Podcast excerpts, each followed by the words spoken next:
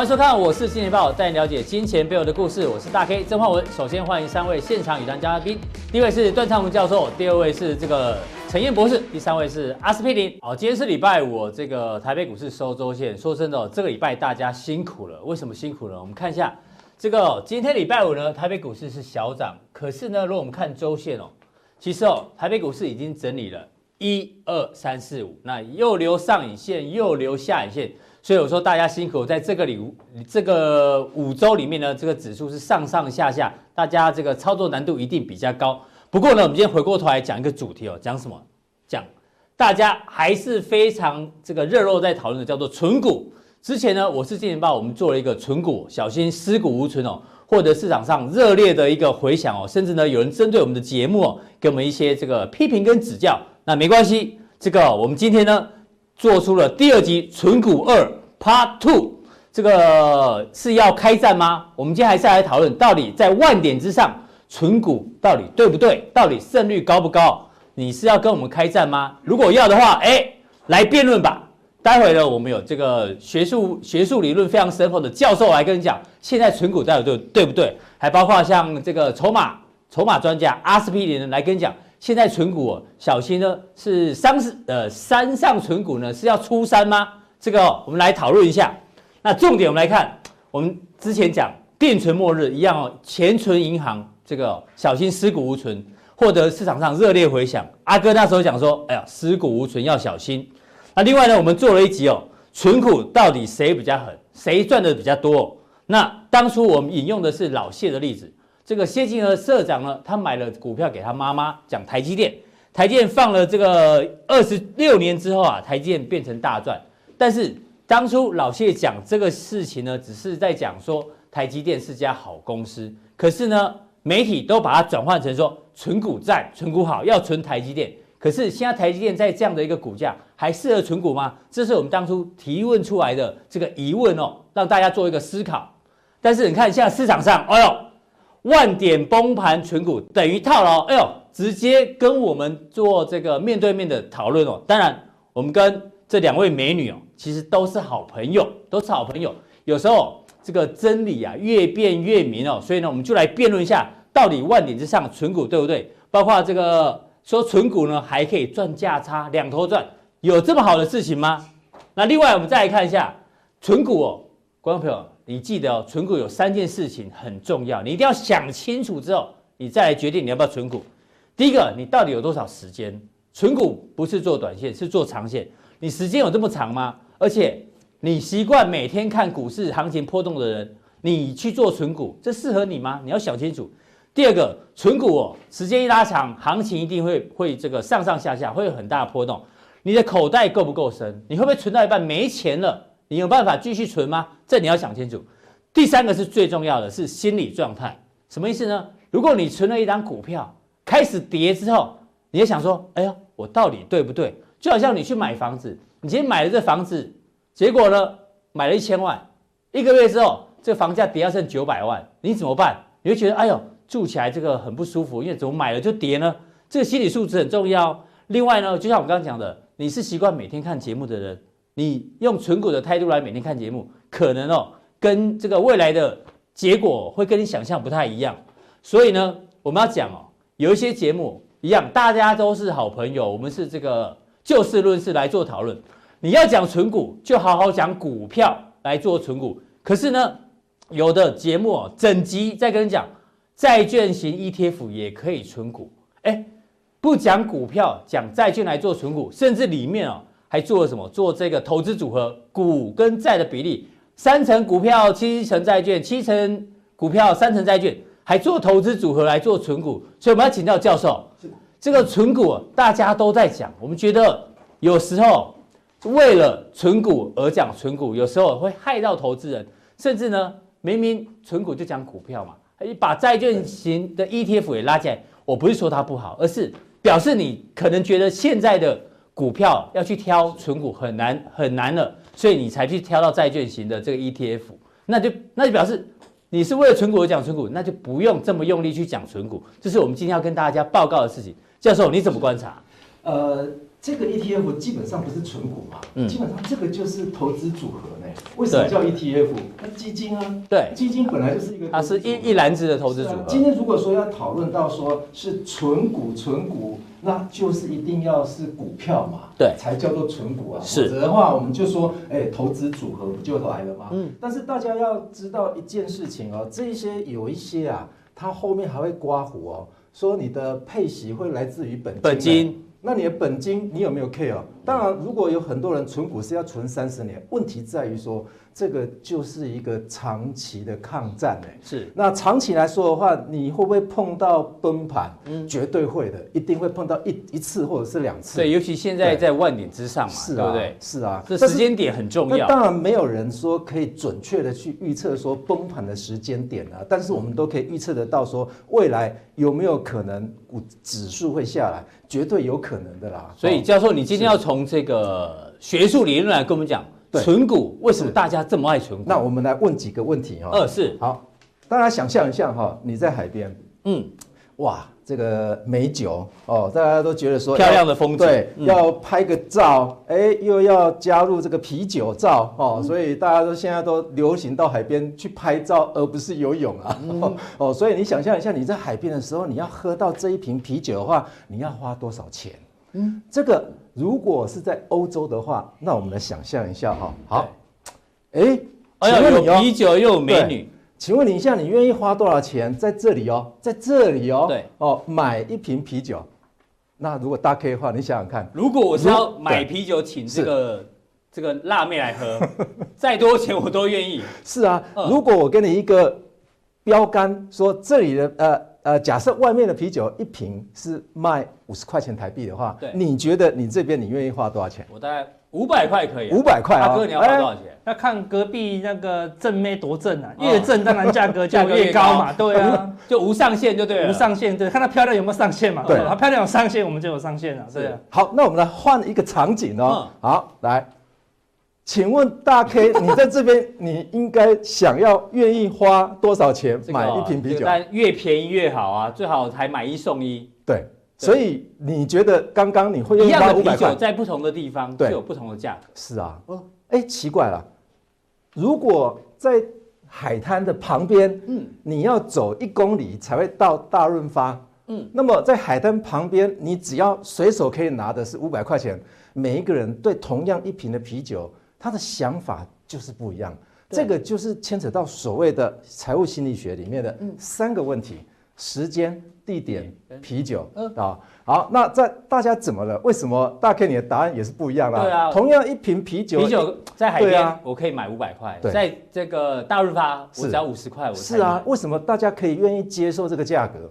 哎，大家有没有想到？因为现在一万两千点快到了嘛，嗯，所以一万两千点大家都接受了那个价格啊，哈，其实这个都是心理跟心态的问题啊，哈。那我们可以利用这个行为财务学啊，来去解读这个问题哦。哎呦，今天对这个教授从这个非常非常高大上的财务学角度哦，是行为财务学来来看这个问题。那这边点出了三大问题哈，锚定问题。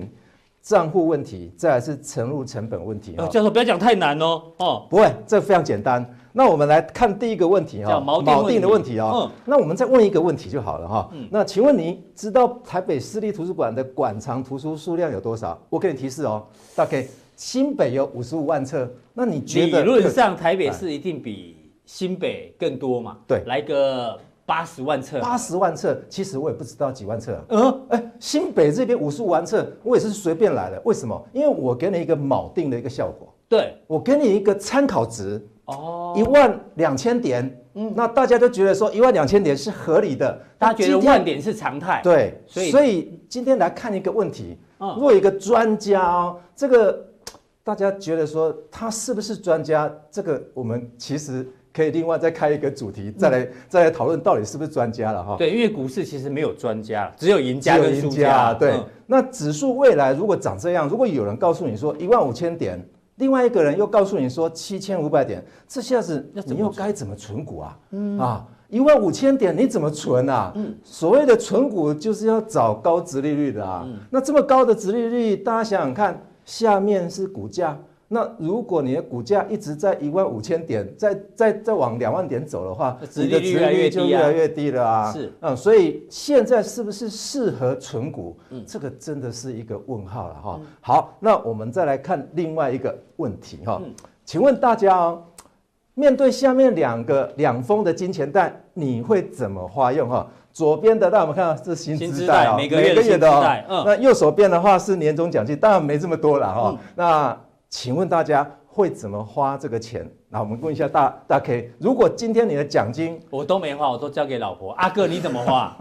当然奖金就随便花，随便花。新的 iPhone，对不对？新的那种万元高级脚踏车，你当然就会就给他买下去，因为感觉他没有工作，轻轻松松就得到的，好像是不劳而获的。突然来一笔大钱，对，你就会随便花。就花的很轻松啊，薪资在很辛苦，有时候要有全勤奖金啊，什么怎么加班啊，慢慢累积才有的。对，一定，所以你就会花的比较，一定就会省得花，非常省得花。所以就很奇怪哦，大家会在心里面哦，会把钱分成两个账户，一个是非常容易花掉的账户，另外一个是针对辛苦花来的钱。哦，我要非常的保守啊，一定要去买到好股票啦，绝对不能亏损的股票啦。对。那如果说右手边的这个年终奖金的话，我就把它拿去买存股，反正是存股嘛，嗯、很类似的这种道理了哈。那所以我们引用到你怎么看待这个存股的意思哈？是。其实如果你是一个非常长期的投资人，当然我建议你是存股是没有是没有问题的了哈。嗯但是问题是，这时候我想到一个经济大师凯恩斯哦，他说了一句话，他说长期大，长期的时候大家都与世长辞了嘛。对，没错。但是如果说经典名言，对，所以如果说你要持有十年、二十年、三十年的话，那当然存股是没问题的。那如果说你把它当做股票是在交易，想要赚价差的话，那这时候。你存股这种非常长期的人就不适用了，嗯、所以我建议大家是当个不正常、不正常的理性投资人哦。这是怎么说哈？不正常的理性投资人。那为什么我说不正常理性的投资人哈？嗯、因为大部分正常的投资人都是不理性的啊。对哦，这是行为财务学的专家，尤其是那个二零一七年得到诺贝尔奖的那个泰勒，嗯，他所讲的。好，那我们来看一下巴菲特啊，为何现在满手现金？哎，嗯，其实我们就引用到巴菲特的一个击球理论啊。什么叫击球理论？你看到球来，你就要打啊。嗯，不见得啊。你看到一档股票说，哎，它是适合存股啊，你就马上要敲进去吗？哎，教授点到一个重点，哎，巴菲特大家觉得他能够长期赚钱，就是他也是存股的概念。是啊，巴菲特现在都不存股了，市场上一堆节目叫你在存股，你在跟巴菲特对坐，他现在满手现金。对。他连存到银行里面去都懒得去存呢。没错，他宁愿手握现金。是啊，所以你看，如果你如何看待存股这件事情嘛？嗯、哦，那当然存股存股当然一定是要股票嘛。好，再来我们来看第三个情况哈。嗯请问大家可以一下哈，我们这台这个酒的话是非常有名的哈。当然这个酒的话，大家都知道说这是茅台哈。茅台八零年代，这是一九八零哦，可不是民国八零哦，是一九八零年更早期啊。非常贵，非常贵啊。对，好，请问你哦，如果大 K 你在八零年代买了这个茅台的话，你会不会喝？我到现在还还舍不得喝哦。舍不得喝？对对对对。那有没有人会喝？我们问一下那个阿哥，你会喝吗？阿哥一定不会喝啊，大概永远都不会喝了吧？我看。讲说抱越久会越值钱嘛，对啊，我家里就有一罐老酒，都舍不得开啊，对，因为你觉得明年可能又比今年好。你家有一罐是？对，哎，刚刚我们在想说要送老王礼物，老王女儿真的，对对对，很开心，昨天出生了，送她一个那瓶老酒，绑个红带当做女儿红，哎，不错，对，嗯，好，那当然，我想两位的答案基本上也是陷入了所谓的心理障碍。嗯，什么障碍？怎么说？我们来看一个问题哈。有股票的跟没有股票的看法，就跟那个那瓶酒是一模一样的哈。其实你有没有那瓶酒，基本上你已经花了钱买了那瓶酒了。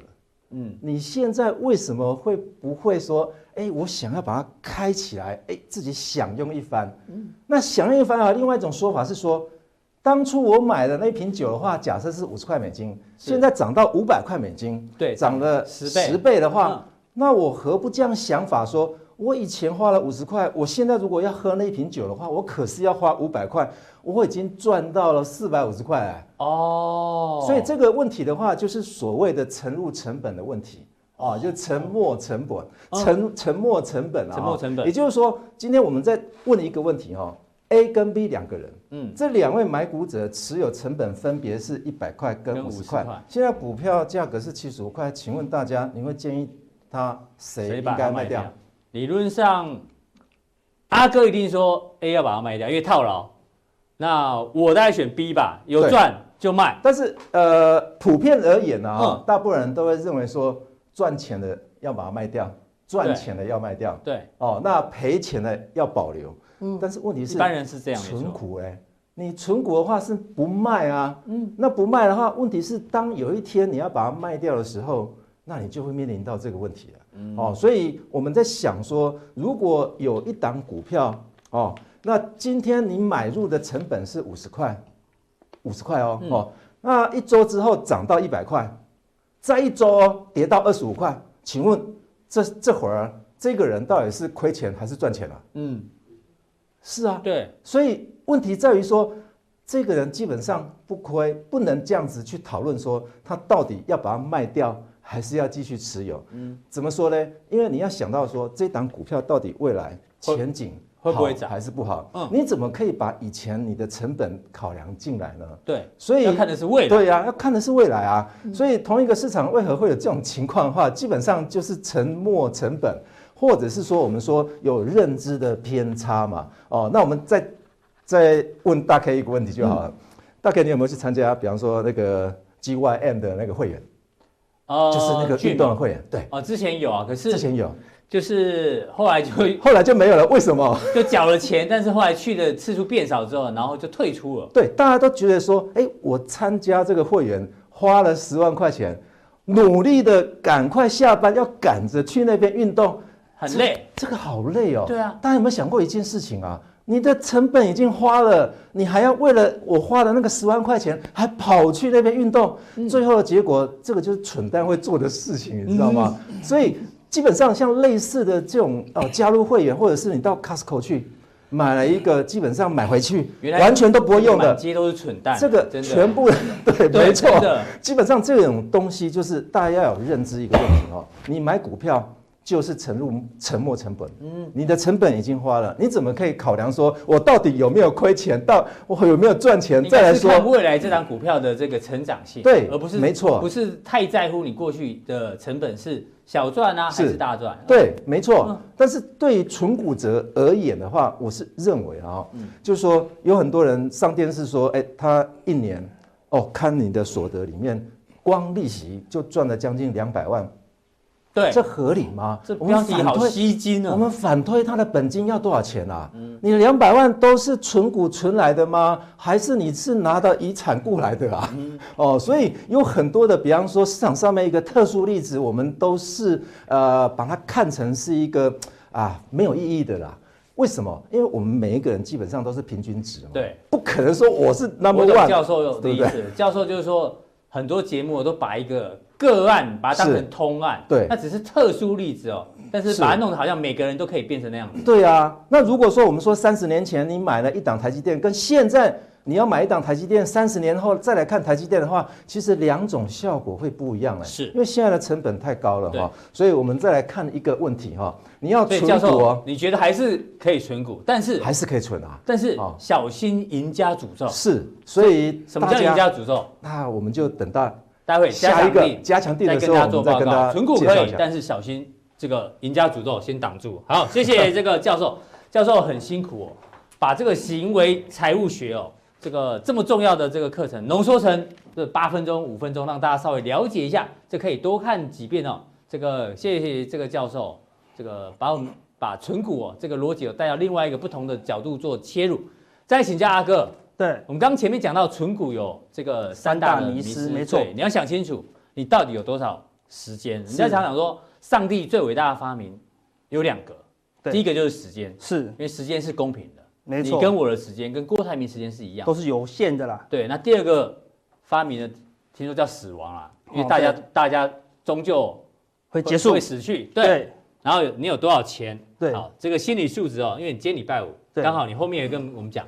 投资最重视就是这个对投资心态。对，那我们来举例哦，举什么例子？现在市场上呢，你去不管是 Google 也好，或去书店，存股的这个建议名单很多，不外乎这种啊，什么中钢啦、电信三雄啦、金融股啦，或者是这个台塑四宝啦等等，对，都是这种大家觉得这种可以努力的存，努力的存。那到底能不能存呢？待会哦，我们一样来做讨论。我们举一个例子哦，这个呢是一九八九年的时候，那个时候台北股市不是这个非常疯吗？上万点的时候，你看那时候的金融股，我们举一张股票做例子。我还找得到这张股，太对对对对，当时的报价，我们因为国泰人寿后来变变成国泰金，所以它 K 线没那么长。就这个，我们看彰银就好，彰银当初的股价七百七百多块，来来，我们看吓死人。对，我们看一下彰银的股价月线。哦，底价底价哇，有一千块，对，存下去还得了？如果你当初在这边努力的存，剩花生米耶？对啊，怎么这样？只剩花生米而已。对啊，你存在这边，这这什么？虽然它中间有配股配息，但是呢，这个存的价格也太高。对，所以我们一直要提醒大家，这是我们之前讲的啊，尸骨无存哦，这是尸骨无存啊，只剩指甲而已啊。对啊，不是说存股不好，而是说现在的时间点，大家还在大力的推存股。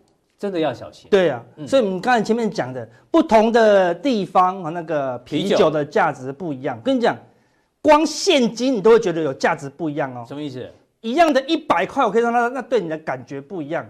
就好像这是一张看起来还蛮新的一百块。魔术了吗？不是不是，这一张蛮新的一百块，对不对？对。如果是过年到的，你你你会更新哦，还有香味，你也舍不得花。哦，对。这是一个放在口袋揉成皱皱的一百块。这个你就很想要随便花，很想把它花掉，很想要随便花。对，那这个呢？哎，你就会舍不得花，舍不得花。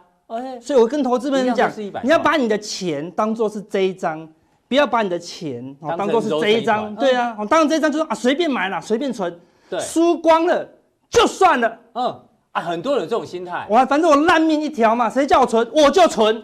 可以这样吗？好，可以这样吗？我们来看几个例子哈。嗯，你看。普通天天吃鸡了吗？对啊，很多人说啊，这是什么生活食品选股法？嗯，你四块不讲，八块不讲，九块不讲，现在七十八块八，你跑去讲七十八块八，随便一叠腰斩哦，腰斩那个心理素质，你受得了吗？对啊，你的血可能会大失血哦，对不对？一跌下来，你甚至只能天天吃鸡肉哦，你之后的那个餐点什么凤梨苦瓜鸡。对不对？然后蛤蜊鸡，对不对？然后呢？三杯鸡这样还不错啊。他们每一天都不一样的鸡啊，对，你可能吃鸡吃到昏倒哦，对不对？你可能永远就像这个地方一样，你五十二就跑去买，没有涨哦，也没有大跌，一直跌，一直跌，一直跌，会跌到你疯掉了。疯掉，真的疯掉。对，所以你能接受吗？真的能接受吗？真的能接受从一九九零一存存二十年让它再回本，你受不了的啦。所以投资朋友，你看像万点之上，风险已经比这个地方。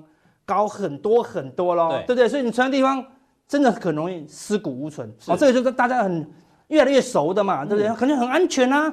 想说每天都在吃它的鸡肉啊，型的比较安全。对，但是你要看位阶嘛，对不对？这个地方当然很安全，这个地方就非常的危险呐。是。另外一个大家最喜欢的哦，保养。哎，保养这个还蛮好逛。生活选股法最喜欢的啊，对不对？到处都有啊，对不对？问题全面开战啊？没有啦，我们说。这些东西真的不能，我们最注重风险的投投资回去找一集，好，我们说什么？你要学会输，嗯，那先想输，对不对？你站在这个地方，你要知道，哦它最高四百八十八哦，嗯，随便一跌就两百三十，也是腰斩哦，腰斩就很低吗？你说那我跌到这边买，跟你讲，如果跌到两百三、两百四、两百五，很多人想要买，那只是半山腰啊，它的谷底在这里哦，嗯，你不要以为站在这边很高，跑来这边就很低喽，嗯，摔下去。一样是什么尸骨无存哦，所以你不要看我感觉很好，嗯，哦就去买，对不对？你一定要等到没有人要的时候。好，我跟你讲，存股我们这有也有提供存股的标的，就很简单，没有人要，没大家都不屑一顾，你的存股讲出来，大家都笑你啊，那个大概就可以买。嗯，你不要买这种大家都在抢的东西，对。所以但是现在这种股票真的不好找，少之又少了。如果你能能够挑出来，现在万点。然后大家都还不要的，那我跟你讲哦，这种股票特色这个成交量每天一张、五张，每一天的成交都不会超过十张，你也买不下手啦。你一定要人家跟你讲这种很好的，这边你不敢买，这边你不敢买。这样嘞，那一张两张的会不会下市啊？你不要吓死大家。那不会下市啊，好公司一定不会下市的。哦、你看这个时候你也觉得保险好像没什么了不起哦。你等到觉得了不起的时候，都在这里了。所以你不能等到大家都说好才去买啦。另外，大家喜欢存银行股，银行股对，你看，但一定是一样，你这边不敢买，这边不敢买，这边不敢买，一定是什么？它涨到你想买为止哦。所以我们都被这个市场控制住了啦。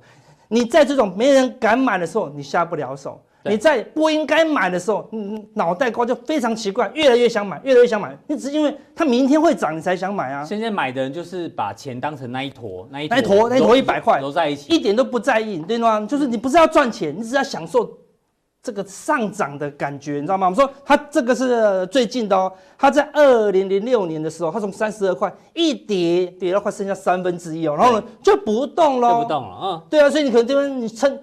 撑了五六年就受不了，你会卖在相对低档，卖在相对低档，最后它才涨。存在这边的真的很痛苦。对，所以你要讲相相对位置，三千点、三九五五、四千点、五千点存股，随便买什么鸟股票，是随便买什么鸟股票，现在没有赚钱的才叫高手，好不好？但谁都能赚钱啊，所以常常讲说，哎，这个地方那个垃圾买股法、石头买股法、那个厨余买股法。都会赚钱。就现在在这边，大家说不看盘买股法，对，好类似这样子。哦，所以你是事后来看好像都对，那事前来看呢，难度都非常高了。所以说这个位置，哦，买股票风险风险风险，是存股的风险。对，其实都有风险。你看哦，你说啊哥真的啦，那些这些殖利率都好高，四趴五趴很稳呐。那你去。所有的银行哦，嗯，现在全台的银行全部调出来，你看定存，定存才一趴多呢。那说这些银行难道不是大银行吗？对不对？台湾银行不是大银行吗？国泰银行不是大银行吗？然后渣打银行、法国巴黎银行不是大银行吗？如果你存股随随便便就三趴、四趴、五趴，我还赚个价差十趴、二十趴，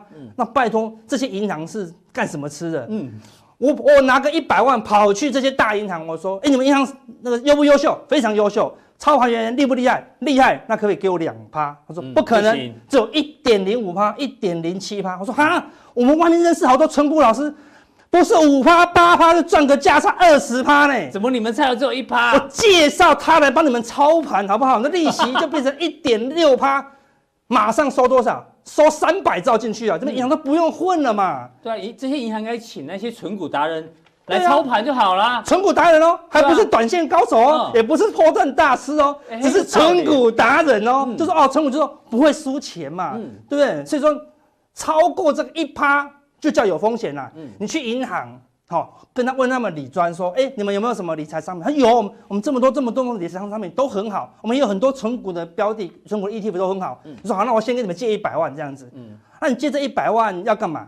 你刚才问他那些存股的那个标的，他就说都没有风险，安心存。那你跟他借一百万，他说你借我一百万干嘛？要买你们银行的存股标的。他说这样风控不会过，嗯，为什么？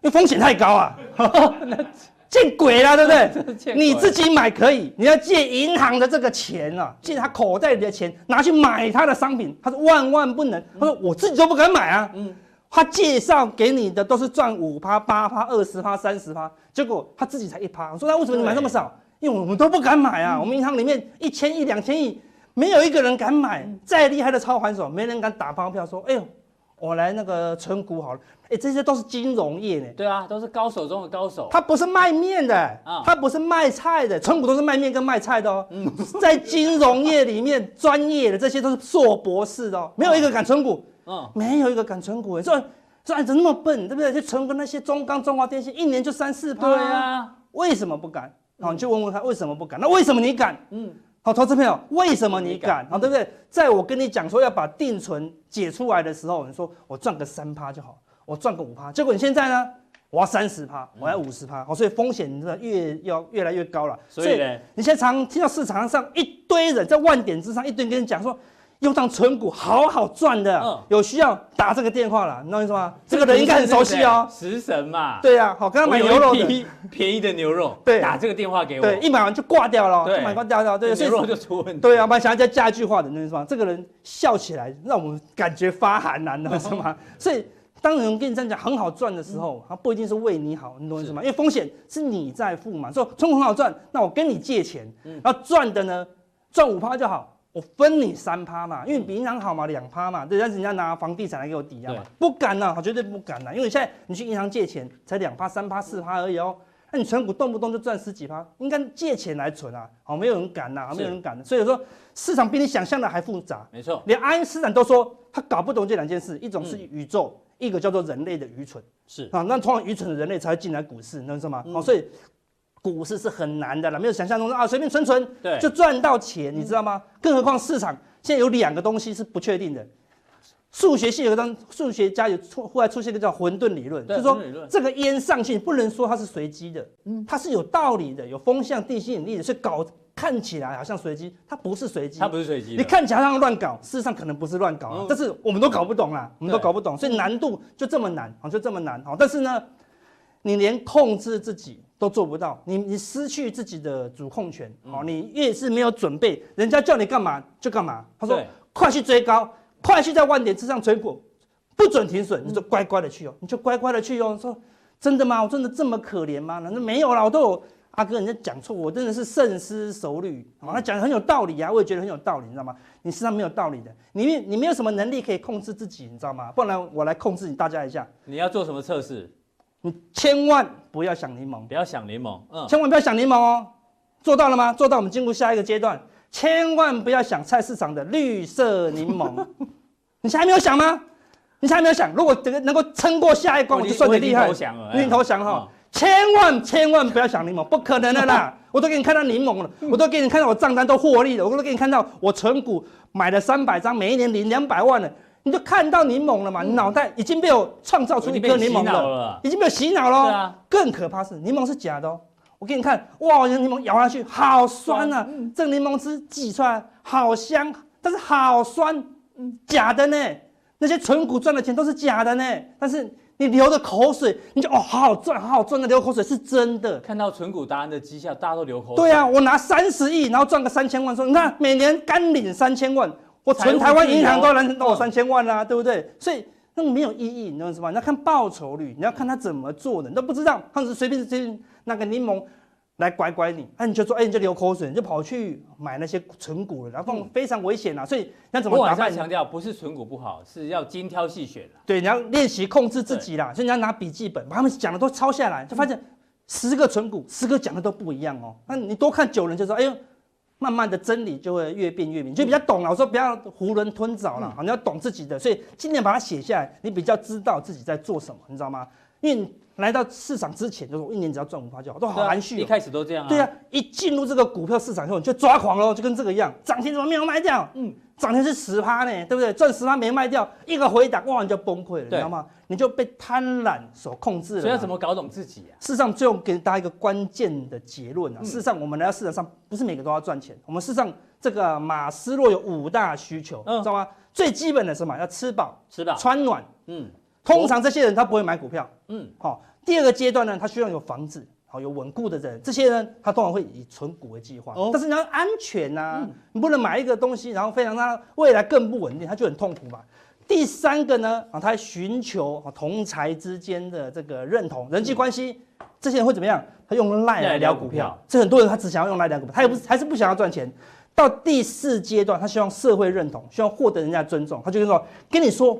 跟你说台积电会涨，一定要有人来跟你讲。他跟人家炫耀，他喜欢他买股票跟人家炫，看看老婆子是不是跟你讲台积电会涨？他只是想要炫耀了。你一定要拉到最高的自我实现，真正知道自己要什么。所以你说现在大家都在炫耀，对不对？台积大家都炫耀或者来聊股票，我跟你讲聊存股啊，什么时候股票可以涨啊，这样子对不对？事实上你要找到属于自己的，找到自己的交易，到底适合存股还是短线的，还是定存就好了。嗯，因为如果存股五趴六趴。跟定存一趴，如果你说一百万两百万没有差啦，一年多那两三万，赶快去 seven 打工，速度会快一些，你知道吗？哈，所以讲都讲到这里，对不对？哈，事实上要赚钱还是要认真呐，你懂什么？对不对？所以说你觉得存股太慢，存股本来就很慢，你要存股快不可能的，五 G 才快。嗯，所以等一下加强錠跟大家讲，什么时候五 G 会来临？好，不但网络速度快，赚钱速度可能也会加快。好，非常谢谢阿哥哦，阿哥呢从这个投资心理学跟你讲。这存股不要乱存，我觉得他今天讲的真的特别好，这个大家可以多看几遍。我到现在还在流口水哦，因为被那个柠檬这个洗脑太严重了。好，另外我们回过头来看，我们刚提到这个存股的名单里面哦，这个最近位阶比较低的，其实呢大家知道，不用我多讲，就是台塑四宝。台塑四宝，我相信呢很多人很爱存，那他们最近股价还是在低档，到底台塑四宝可可不可以存呢？其实哦，台塑四宝的股价一定跟什么有关？跟油价有关。那油价到底会不会涨呢？我们来跟陈燕讨论一下。因为呢，这个阿美石油 IPO 已经确定了，他们这一次是全球史上最大的 IPO 案，大约募资了两百五十六亿美元，非常非常的可怕。而且呢，当然之前也聊过很多次，阿美要出价，这个油价一定要涨，这个嫁妆要多嘛。所以呢，包括 OPEC 现在也准备减产，据说要减产四成，所以油价可能会涨哦，来让阿美的 IPO 很漂亮。可是呢，我们之前跟大家讲过，川普投顾、川金大银投顾里面核心价值是三低一高，低利率、低美元、低油价跟高股市，目前呢都还在这个大范围里面。所以沙特阿伯希望油价涨，为了阿美石油。可是呢，川普希望油价低，因为如果油价高的话呢，会导致通膨，会让 FED 会有升息的可能性，所以这两个是对干的。所以我想请教这个陈彦博士，你觉得呢？一个想要油价涨，一个希望油价稳定就好，不要大涨。你觉得接下来怎么看？大哥我问你，新娘什么时候最美？新娘就是婚礼上最美啊。对，从此是不是？从此。为什么？为什么我们都认为出嫁那一天最漂亮？嗯，嫁出去，你有没有看到过我的这个老婆？她这么努力减肥过？没有吧？对什么都不吃，减到哇，这个那个身材那一刹，就为了穿下那一件婚纱，最完美的时刻。对，然后头发，哇塞，花几千块请造型师做的，半夜两点起来了，开始化妆。你睡觉前都想，哎。我那时候娶的这个有这么漂亮吗？想说赚到。你现在是讲给你老婆听吗？没有，没有，小心哦。没有，我是帮天下的男人讲这句话。你要说我们吓到，是不是吓到？对不对？最美的那一天，然后顺顺利利，是不是才能嫁出去？对。哇，好高兴！奇怪，隔了三个月后，哎，这个人是谁？嗯，是婚礼上那一个吗？我我不会接你的话。好，OK。那阿美她现在要做的事情就是这样嘛，因为她要嫁出去嘛。对。那你知道公式其实非常的简单。我的营收越高，我的获利就越好。是，那我产出的油的这个桶数如果一样的话，我卖出去的桶数如果一样的话，是不是价格越高，总金额就越漂亮？没错。那我怎么样去控制？很简单啊，我减产，我供应量变少了，我价格就往上飙了。这价格一飙，请问一下，我的获利数字是不是很漂亮？我的财报很漂亮，我的财报很漂亮，请问一下，我的定股票上市的定价是不是就可以漂亮？甚至还有走蜜月行情都来了，对，这个就是他们圈钱的目的嘛。但他们忽略了一件事情，什么样的一个事情？就是当他把油价拉高以后，但是有另外一个人虎视眈眈，谁？因为过去只有这个沙特阿伯可以控制油价嘛，OPEC 比较容易。我我减产，油价就上；我增产，油价就跌。但是他们忘了，现在川普他这个地方他有两个武器，嗯第一个武器是什么？页岩油，页岩油，美国现在可以大量的生产页岩油，而且同时可以出口哦。它不只可以满足自己哦，还可以出口哦。只要油价一高，它就大量生产。没错，页岩油。好，第二个还有一个什么战备？战备储油。它的战备储油当时大量的存在地底下，就是将来有一天需要的时候可以释放出来。所以两强相争，到底油价会涨会跌？嗯，好，我们来看一下。我先给各位看一个哦，是减产啊，是这样。大 K，你要减，我们讲好了。对，说好了，减产哦。啊，大 K 减产了。然后大 K 很老实，他一定会减产。对，我们不要理他。看起来比较老实，对，我们说到做到。没错，我们不要理他，我们继续生产我们的。你减产了，是不是总数量真的变变少了？价格也真的涨了。我不减产，我赚的钱比以前更多了。所以我们仔细看一下，蓝色这条线是欧佩克国家。每次说要减产的时候，他是不是会认真减产？嗯，然后再来另外一个是非欧佩克的部分哦，是不是大家都同步哦？达成率其实哎，并没有同步哦。而且你看，每次你看这一段最好笑，嗯，这一段 OPEC 总算努力的在减产，是达成率很高很高。但是你看非 OPEC 直接绕跑，嗯，等于说它变相增产。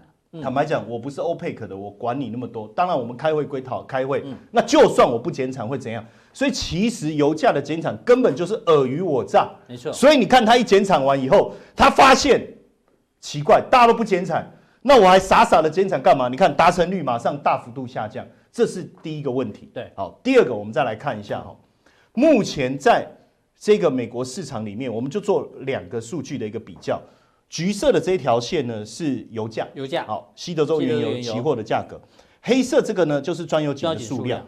当然油价很低的时候，我们看到在一四年到一五年这一段油价大幅度崩跌，从一百块跌下来这个过程，是。专油井一座倒一座倒，一直倒，大家都封井一座接着一座先井先封。我跟各位讲哈，专油井的数量减少不不代表消失，嗯，就像你刚才讲，它只是先封起来，封起来。我我不做嘛，因为我只要开始钻，我就有很多的成本支出要做，我先封起来就好了。好，那你看哦，油价开始上来以后，油井的数量马上开封上攻，快速的飙高，所以最近油价在这个地方震荡，所以这个油井又开始封。掉。好，嗯。我想请问一下，如果减产真的大量减产，就是 OPEC 大量减产。然后油产，价起来，然后油价真的如他们所愿飙到六十，飙到七十请问一下，这个专油井恢复的数量会有多快？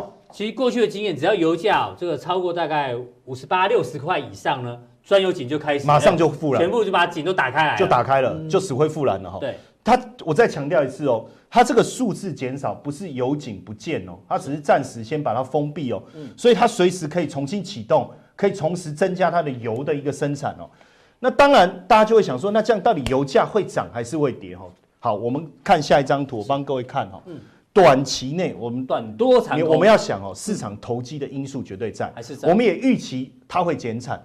既然预期它会减产，我就知道短期油价会涨。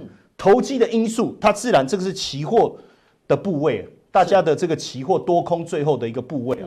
那当然，大家先拼油价会涨，所以我认为短期是会上涨，没有错。对，但是我们要小心这个蜜月行情，一样的我讲，婚礼上出嫁时。最美就是新娘最美的那一刻，你对不对太强调了。好，那对，哎，很多不是等一下我好你先让我讲一下。有那个我们的粉丝反映说，我们这个太歧视女性了。没有对，没有我们并没有。我们要提醒的是说，我们要提醒的是说，我们太物化了。婚后还是要努力的保持嘛，对不对？好，那一样的意思嘛。如果他 I IPO 以后，他没有办法继续维持减产，那我按照过去的经验，尔虞我诈之下，绝对不会维持。对，那这时候大家开始增产，因为油价高了，我干嘛还要？你 IPO 也实现了啊，钱也到手了，好，开始减产。那哎，大家减产的部分不做了，那油价会不会开始跌？那再加上页岩油出来，甚至我讲短期内战备储油释出，那长线会变什么？